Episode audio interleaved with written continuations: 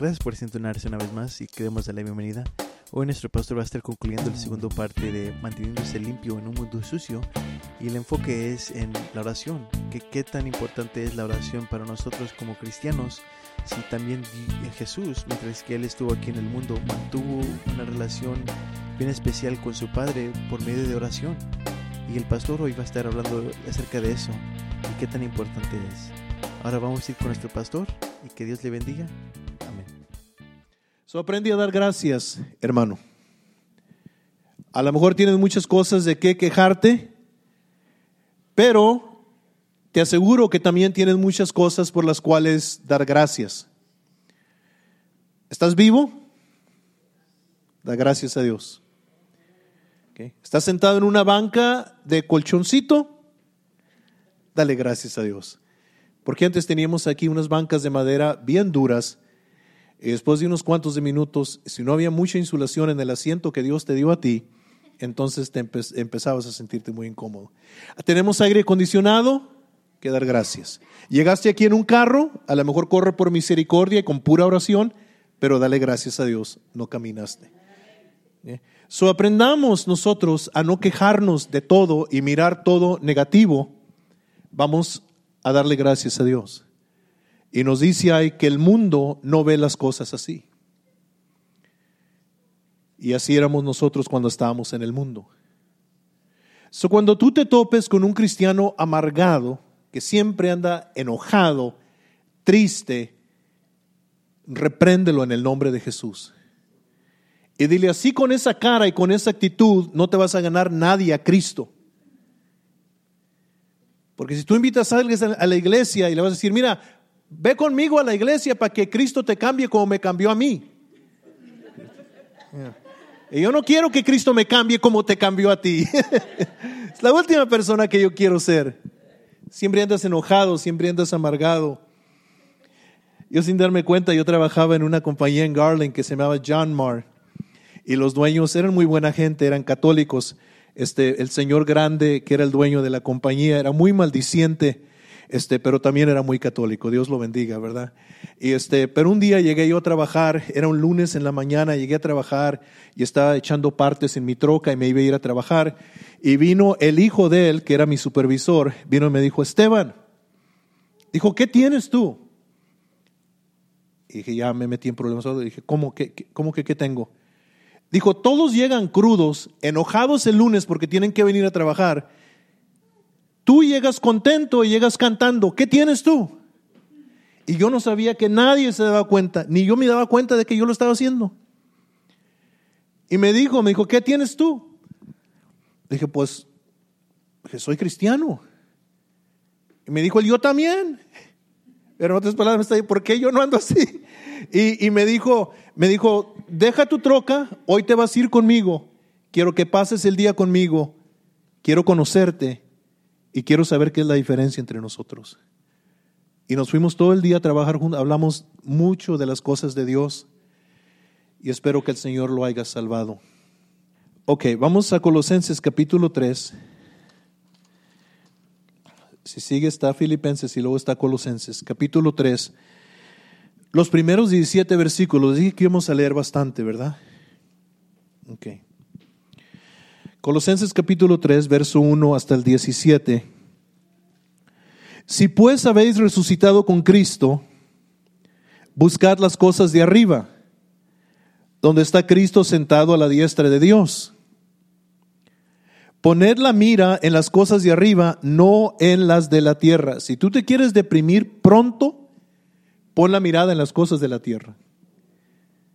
Yo constantemente me tengo que recordar, esto va a pasar. Yo voy al cielo. Si tú te quieres deprimir, pon la mirada.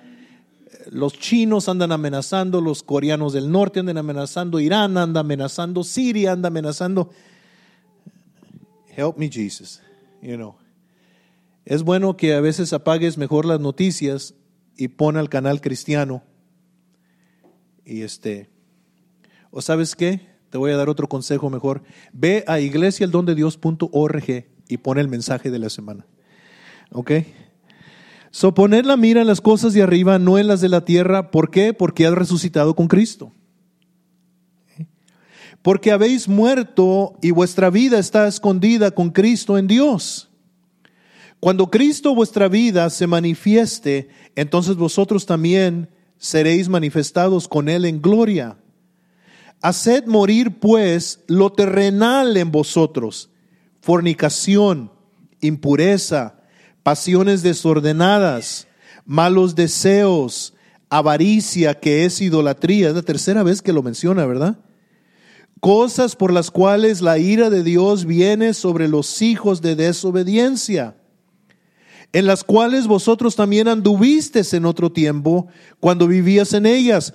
Pero ahora dejad también vosotros todas estas cosas, ira, enojo, malicia, blasfemia, palabras deshonestas de vuestra boca no mintáis los unos a los otros, habiéndoos despojado del viejo hombre con sus hechos, y revestidos del nuevo, el cual conforme a la imagen del que lo crió, se va renovando hasta el conocimiento pleno, donde no hay griego ni judío, circuncisión ni incircuncisión, bárbaro ni escita, siervo ni libre, sino que Cristo es el todo y en todos. Vestíos pues como escogidos de Dios santos y amados, de entrañable misericordia, de benignidad, de humildad, de mansedumbre, de paciencia, soportándoos unos a otros, ouch, ¿verdad? Y perdonándoos unos a otros, ouch, otra vez.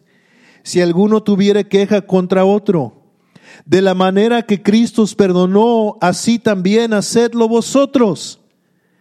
Y sobre todas estas cosas, vestidos de amor, que es el vínculo perfecto, y la paz de Dios gobierne en vuestros corazones, y la que a, la que asimismo fuisteis llamados en un solo cuerpo, y sed agradecidos. La palabra de Cristo more en abundancia en vosotros, enseñándoos y exhortándoos unos a otros en toda sabiduría cantando con gracia en vuestros corazones al Señor, con salmos e himnos y cánticos espirituales, y todo lo que hacéis, sea de palabra o de hecho, hacedlo todo en el nombre del Señor Jesús, dando gracias a Dios Padre por medio de Él. Wow, qué bonitas palabras, ¿verdad? Qué exhortación, qué reto. ¿eh?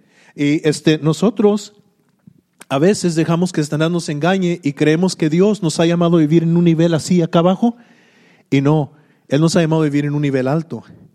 Y el apóstol lo ha repetido ya a la iglesia de Corintios, a la iglesia de Gálatas, a la iglesia de los Efesios, a la iglesia de los Colosenses, ahora le está diciendo la misma cosa. Okay. Nada, vamos a segunda de Pedro.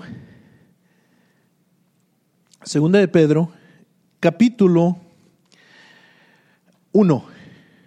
Segunda de Pedro, capítulo 1. Now, para los que no saben, cuando Pedro escribió esto estaba a punto de morir. Ustedes conocen la, la, vida de Pedro. Pedro era un hombre que siempre le gustaba estar hablando y haciendo y a veces se metía la pata en la boca muchas veces por hablar fuera de lugar. ¿Se acuerdan de Pedro? Y Jesús le dijo a Pedro, le dijo, cuando estabas joven hacías lo que te daba la gana pero de aquí en adelante ya no vas a hacer eso. Y cuando ya estés viejo, te van a llevar a donde no quieres ir y te van a hacer lo que no quieres que te hagan. Y se estaba refiriendo que Pedro, ya cuando ya estaba viejo, lo crucificaron por predicar el Evangelio. Y cuando lo iban a predicar a Pedro, lo, lo, crucificaron al lado de su esposa. Cuando lo iban a crucificar, dijo Pedro, dijo, no me crucifiquen como crucificaron a mi Señor, porque no soy digno de morir como Él crucifíquenme al revés y lo crucificaron con la cabeza para abajo. Y murió por el Evangelio. Pedro está a punto de morir cerca de su muerte cuando escribe estas palabras. Dice Simón Pedro, siervo y apóstol de Jesucristo, a los que habéis alcanzado por la justicia de nuestro Dios y Salvador Jesucristo una fe igualmente preciosa que la nuestra Gracia y paz os sean multiplicadas en el conocimiento de Dios y de nuestro Señor Jesús. Como todas las cosas que pertenecen a la vida y a la piedad nos han sido dadas por su divino poder, mediante el conocimiento de aquel que nos llamó por su gloria y excelencia, por medio de las cuales nos ha dado preciosas y grandísimas promesas, para que por ellas llegastes a ser participantes de la naturaleza divina, habiendo huido de la corrupción que hay en el mundo a causa de la concupiscencia. Vosotros también, poniendo toda diligencia por esto mismo, añadid a vuestra fe virtud, a la virtud conocimiento, al conocimiento dominio propio, al dominio propio paciencia, a la paciencia piedad, a la piedad afecto fraternal y al afecto fraternal amor. Porque si estas cosas están en vosotros y abundan, no os dejarán estar ociosos ni sin fruto en cuanto al conocimiento de nuestro Señor Jesucristo. Pero el que no tiene estas cosas tiene la vista muy corta, es ciego, habiendo olvidado la purificación de sus antiguos pecados. Por lo cual, hermanos, tanto más procurad hacer firme vuestra vocación y elección, porque haciendo estas cosas no caeréis jamás. Porque de esta manera os será otorgada amplia y generosa entrada en el reino eterno de nuestro Señor y Salvador Jesucristo. Por esto, yo no dejaré de recordaros siempre estas cosas, aunque vosotros las sepas y estéis confirmados en la verdad presente. Pues tengo por justo, en cuanto estoy en este cuerpo, el despertaros con amonestación, sabiendo que en breve debo abandonar el cuerpo. Ve, ya, ya él sabía que iba a morir. Como nuestro Señor Jesucristo me ha declarado. También yo procuraré con diligencia que después de mi partida vosotros podáis en todo momento tener memoria de estas cosas. So Pedro les dice, les, exhorta lo, lo, que deben de estar haciendo y dice, deben de estar creciendo. Si ya tienen esto, pongan esto. Si ya tienen esto, añádanle esto. Si tienen esto, añádanle esto. El cristiano nunca debe dejar de crecer. Siempre. Si ya llegaste a un lugar, eh, pégale otra cosa, eh, eh, pégale otra cosa y pégale otra cosa. Y el apóstol habla de, añadir esas cosas a la vida diaria de uno y dice, si, si tienes estas cosas, no vas a caer jamás. Y él sabe que ya se va a morir, él ya se va a ir y, y, les deja, es como un padre que está en la cama del hospital y sabe que se va a morir y llama a sus hijos y les da los últimos consejos. Mira hijo, ah, esto y esto y esto, hijo, yo ya me voy, ya no voy a estar para recordarte, ya no voy a estar para, para llamarte y, regañarte, hijo, por favor, no se te olviden estas cosas. Pedro está haciendo lo mismo, pero con la iglesia. Tengan cuidado. So, de todo lo que hemos visto, todos los versos que hemos leído, yo sé que han sido bastantes, pero han sido versos muy bonitos y aplicables a nosotros. Claramente la Biblia nos está diciendo cómo vivir. Cómo vivir. En otras palabras, la vida cristiana no es una vida en la cual nosotros podemos hacer lo que nos dé la gana. Es una vida, es un llamado. Y, este, y Dios nos está mirando. So, este, yo diría, gracias Señor. Pero también, si, si yo leo todo esto, entonces yo diría, ayúdame Señor. ayúdame. Porque caminar contigo no es cualquier cosa, es algo sagrado. Ser parte de la iglesia es algo especial. Es algo muy especial. Y no vaya a ser, Señor, que cuando yo llegue al cielo me dé vergüenza por no haber vivido como vivieron estos cristianos a quien ellos les escribieron. So, entonces, you know, nos, exhorta a todos nosotros. Now, honesta, honestamente, honestamente, entre todos nosotros, ¿qué tantos ya se les habían olvidado algunas de estas cosas? ¿Verdad? En nuestro, en nuestro diario vivir nos ocupamos, nos distraemos tantas cosas y se nos olvida. Y empezamos a compromisar empezamos a bajar el nivel. Y al rato, si no tenemos cuidado, la gente que nos rodea no van a saber discernir la diferencia entre, entre nosotros que somos cristianos y gente que no es cristiana. Mentimos igual, robamos igual, maldecimos igual, nos enojamos igual.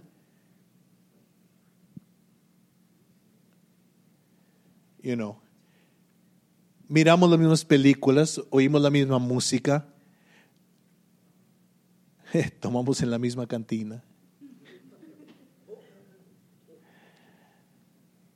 Y ya no hay diferencia. Y entonces, a través del tiempo, si no tenemos cuidado, el mundo nos va desensibilizando.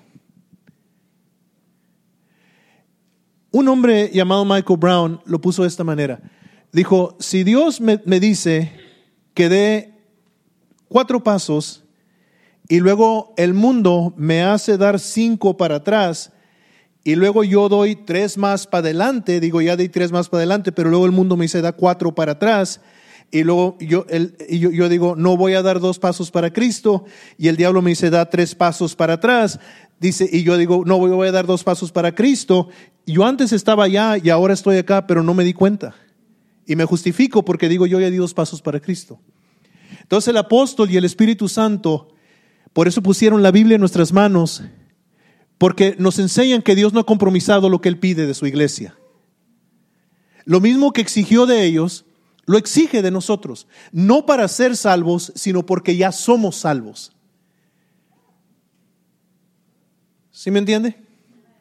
So, este, entonces, la, pregunta entonces sería, la pregunta que yo me haría, Señor, ¿cómo voy a mantenerme en pie? ¿Cómo voy yo a a cuidar mi corazón, a cuidar mi mente, a cuidar mi espíritu en este mundo que está tan perdido. Porque parece que donde quiera que vamos, hay tentación a todo lado. ¿Te acuerdas cuando podías ir a un restaurante y comer? Y ahora vas a un restaurante y tienen cinco pantallas de televisión y a veces están poniendo cosas en la tele que no deben de estar. El otro día yo llevé este, el carro de mi esposa que le cambiaran el aceite al, al, a la agencia de Toyota y que, que, le cambiaran el aceite y me dijeron que me esperara y fui a la, a la salita para esperarme y tener una televisión y estaban hablando un grupo de mujeres cosas tan vulgares, tan sucias, tan cochinas que fue y le dije al hombre, le dije, oye, es pura basura lo que está en la televisión. Y fue y le cambió al, a la televisión. Era, era, en el canal 8, era un grupo de mujeres. Y si yo les dijera lo que estaban hablando, me da vergüenza decirlo. Y no lo voy a decir, pero si usted oyera lo que, ellos, lo que ellas estaban hablando, era, era, era una, una vulgaridad. Eh, todo alrededor de nosotros. Parece que donde quiera que volteamos hay, hay, y, y, la cosa es que ya no, no, ya no nos causa shock porque donde quiera lo vemos. Y si nosotros darnos cuenta, empezamos a vivir igual que ellos. Y, este, entonces, ¿cómo, Señor? ¿Cómo yo me voy a guardar? ¿Cómo me voy a proteger? Porque yo sé lo que tú me pides, pero se ha vuelto tan difícil en el mundo en el cual vivimos. Bueno, las cosas que le voy a decir que le, que le, van a ayudar a usted y me van a ayudar a mí son tan simples, pero muy profundas. Lo primero, le voy, le voy a, a, a, cubrir cuatro cosas que nos ayudan a nosotros a mantenernos donde Dios quiere que nos mantengamos. Lo primero es la oración, todos digan oración. Lo segundo es ayuno. Menos dijeron ayuno que dijeron oración. Pero todos digan ayuno. Ok, sí se acuerdan, ¿verdad? No mal pasada, ayuno. Lo, lo, lo tercero es conocer bien tu Biblia, leerla, conocerla. Y lo cuarto es asistir a la iglesia. Okay. Yo sé que esas cuatro cosas parecen muy, muy simples, pero son esenciales e indisponibles en nuestras vidas. Okay? Now, Hace unos años se tomó un censo en los Estados Unidos de pastores evangélicos. Y en el censo que se tomó venía una pregunta, ¿qué tanto horas por día? Estos son pastores de iglesias evangélicas. El por medio que pastores de iglesias evangélicas oraban era 15 minutos por día. Eso era lo que ellos oraban. Y esos son los líderes de la iglesia. Si la iglesia está, si los líderes de la iglesia están orando 15 minutos por día, ¿qué tanto estará orando la iglesia? Porque estos son los líderes. Entonces, ¿qué tan esencial es la oración? ¿Qué es oración? Primero, oración es hablar con Dios. Ah, puedes orar parado, puedes orar sentado, puedes sentar, orar, orar hincado, puedes orar postrado en el piso. La Biblia no describe una, una posición este, ah, favorable a otra. La mayoría de los hombres que oraban, mujeres que oraban, se hincaban o se postraban porque era una señal de humillación pero hubo gente que oró parada y este, ¿verdad? Entonces, ah, la cosa es orar, hablar con Dios. Eso es lo importante, hablar con Dios. yo hablo con el Señor de muchas posiciones, pero cuando quiero meterme de veras con Él, me hinco o me postro. Lo más bajo que esté, lo mejor que me siento. Porque Él es el Rey y yo soy nada. Él no me necesita oír a mí, yo necesito hablar con Él. Entonces la oración para el cristiano. Lucas capítulo 6. El Evangelio según San Lucas capítulo 6. Y lo, que, lo primero que voy a enseñarles es que tan, qué tan importante es la oración. Jesús oraba. Mire lo que dice en Lucas capítulo 6 y el verso 12. En aquellos días Jesús, dice, Él fue al monte a orar. Ese es Jesús, el Hijo de Dios, nuestro Señor, nuestro Salvador. En aquellos días Él fue al monte a orar y pasó la noche orando a Dios, pasó toda la noche orando a Dios en la montaña. Ese es el Hijo de Dios. ¿Por qué se fue al monte? Porque quería un lugar quieto, callado, solo, con Dios. ¿Sí me entiende? Y, este, eso se fue. Marcos, Mateo, perdón, capítulo 14. Mateo 14. Y los versos 22 ah, al 25. Enseguida Jesús Marcos 14, 22, 23, 24 y 25. Enseguida Jesús hizo a sus discípulos entrar en la barca y ir delante de él a la otra ribera, entre tanto que él despedía a la multitud. Despedida la multitud, subió al monte a orar aparte, y cuando llegó la noche estaba ahí solo. Y ya la barca estaba en medio del mar, azotada por las olas, porque el viento era contrario. Mas a la cuarta vigilia de la noche Jesús vino a ellos andando sobre el mar.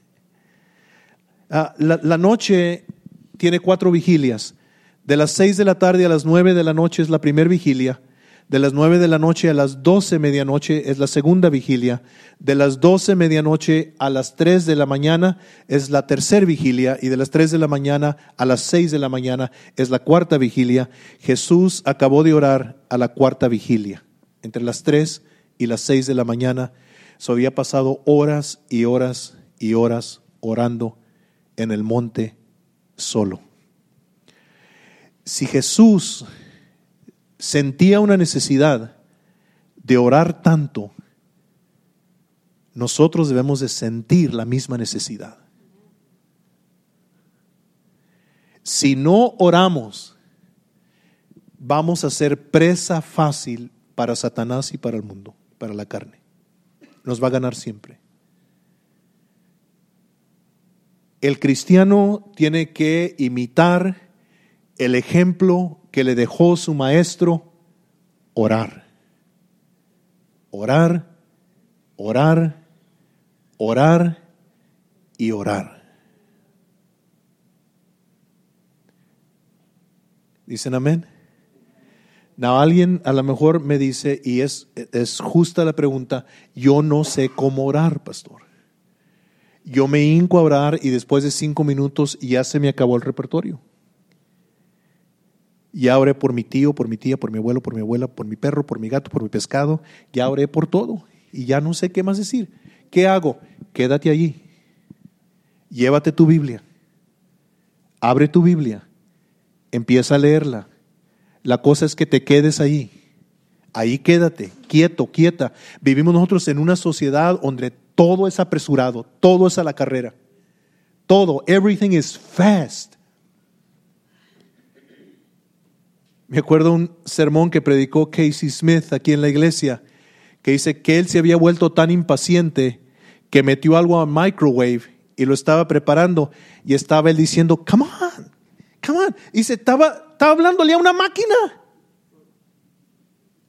Y todo es la carrera aquí, en esta nación. Todo es a la carrera. Tenemos los carros más veloces, los aviones más veloces, los trenes más veloces, la tecnología más veloz en nuestros aparatos y lo queremos más rápido todavía. El error que cometemos es que queremos que Dios sea igual. Queremos un Dios de microonda. Ok, Jesus, you got 30 seconds. You better do it. No trabaja así.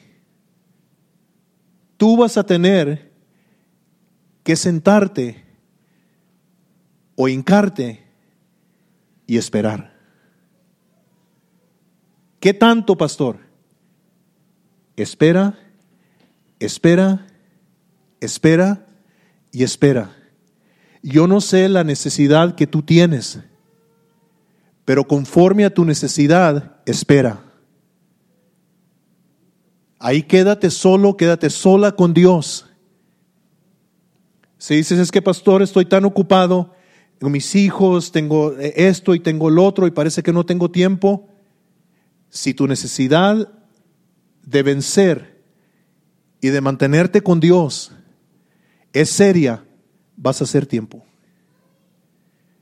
A lo mejor vas a poner tu alarma a la una de la madrugada, cuando todo esté quieto.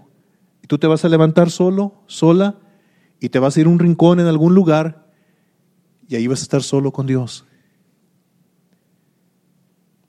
Jesús pasaba toda la noche, yo no sé qué hablarían él y el Padre toda la noche, yo sé lo que yo hablo cuando yo me meto con Dios, yo no sé qué hablarían él, pero me imagino que Jesús hablaba y decía, Señor, mi vida se está acercando a la muerte.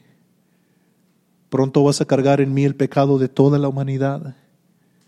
Ayúdame, dame fuerza.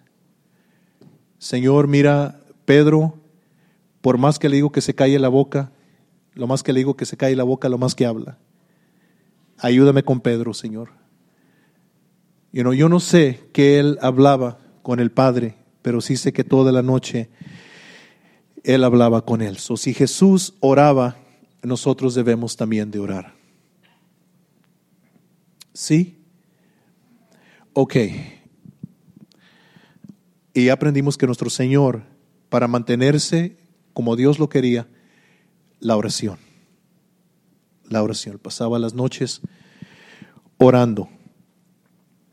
Y yo no sé tus necesidades. Yo no sé tus batallas, tus guerras. Yo no sé con qué estás luchando, yo no sé con qué estás batallando, pero yo le garantizo una cosa, todos aquí estamos luchando con algo. Todos. Yo le voy a confesar a usted que la batalla más grande que yo tengo es conmigo mismo.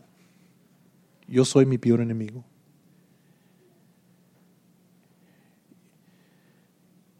Pero yo no sé usted, a lo mejor alguien en su familia, alguien que, usted ama mucho, le está atacando a usted, a lo mejor tiene problemas en su hogar, a lo mejor su esposo, su esposa le está siendo infiel, a lo mejor tiene un hijo en la droga, tiene una hija en la droga, yo, yo, no, yo no sé. Pero yo sí sé que todos aquí tenemos necesidad, todos. Y la necesidad que tenemos es que Dios nos ayude porque solos no podemos. Entonces lo que quiero hacer en esta noche es darle a usted una oportunidad que usted hable con Él. ¿Sabe por qué? porque yo no le puedo ayudar. Yo puedo orar por usted, puedo unirme con usted en oración, pero últimamente el que va a hacer algo es Dios. ¿Y sabe qué? Algunos de ustedes la necesidad que tienen es tan grande que solo Dios puede. No hay abogado que pueda, no hay amigo que pueda, no hay médico que pueda, no hay consejero que pueda, solo Dios. ¿So qué dicen? Entonces, ¿hablamos con Él?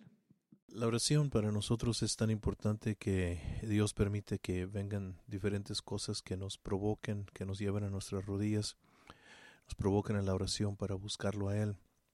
Pero yo le voy a confesar que aunque a veces uno descuida la oración, no, no ora como debe, uh, lo, lo, lo más dulce que yo he descubierto en la oración no ha sido que puedo descargar todas mis cargas con Dios, que puedo dejar ahí todas mis congojas, todo lo que siento que me está afligiendo mi mente o mi corazón. Los momentos más dulces que yo he tenido en la, en la oración no es necesariamente cuando yo he hablado con Dios, sino cuando Dios ha hablado conmigo. Uh, yo le podría eh, contar diferentes momentos, diferentes uh, ocasiones cuando yo he estado de rodillas, he estado solo con el Señor y cuando Él ha hablado mi vida y me ha dicho cosas que a veces me han dejado sorprendido, a veces uh, me ha dicho el Señor, porque siempre que voy a orar llevo mi Biblia y, y a veces me ha dicho el Señor, me, di, me ha dicho abre tu Biblia en tal lugar porque te voy a enseñar algo. Recuerdo hace unos años atrás me habían invitado a que fuera en un viaje misionero de aquí de los Estados Unidos a Nicaragua y este en, en, ese viaje este iba a estar íbamos a estar dando conferencias a pastores.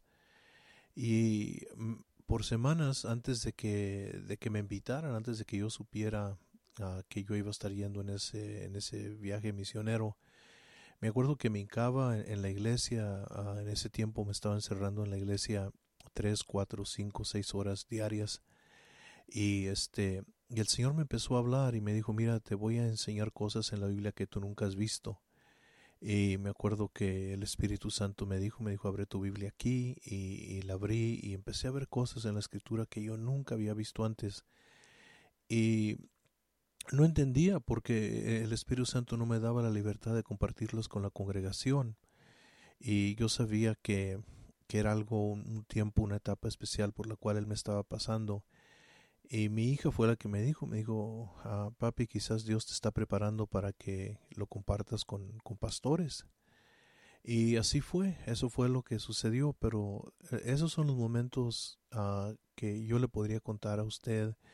Uh, recuerdo cuando estaba este, solo en, en, mi cuarto, muchos años atrás, cuando apenas comenzábamos en el ministerio mi esposa y yo, yo estaba trabajando y salía del trabajo y parece que el Espíritu de Dios me estaba esperando en el carro y a veces no alcanzaba a llegar a la casa, tenía que orillar el carro y este me ponía a llorar solo con, con el Señor y llegando a la casa uh, me encerraba en el, en el cuarto, en la recámara y me acuerdo las visitaciones que tuve ahí con, con el Señor y entonces para, para el cristiano la, la, la fuerza no está en, en, en, en nosotros, no, no, es nada físico. La, la, batalla que nosotros enfrentamos es, es sobrenatural, es contra huestes espirituales, uh, contra uh, fuerzas uh, diabólicas y satánicas.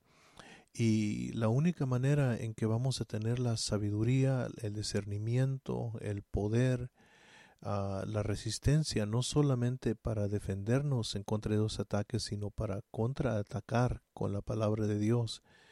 Uh, es, que, es que pasemos esos tiempos en la oración, solos, uh, en silencio, eh, esperándolo a Él, a, que, a que Él hable a nuestras vidas y a nuestros corazones. Si yo le dejaría a usted con un consejo después de que haya escuchado esta enseñanza, es que aparte un tiempo, uh, solas, en silencio, con, con Dios. Uh, si le gusta escuchar música cuando ora, llévese sus audífonos y, y, ponga música que a usted le gusta. Ah, llévese su Biblia con usted y la experiencia va a ser más de lo que usted se pueda imaginar.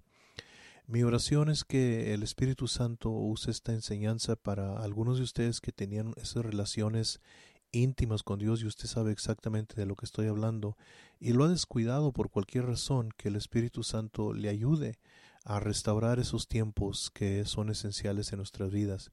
Para ustedes que quizás nunca han experimentado momentos así con Dios, quiero retarle, quiero retarle a, que usted sea intencional y busque ese momento, haga el tiempo, ah, invierta y va a cambiar y transformar su vida para siempre.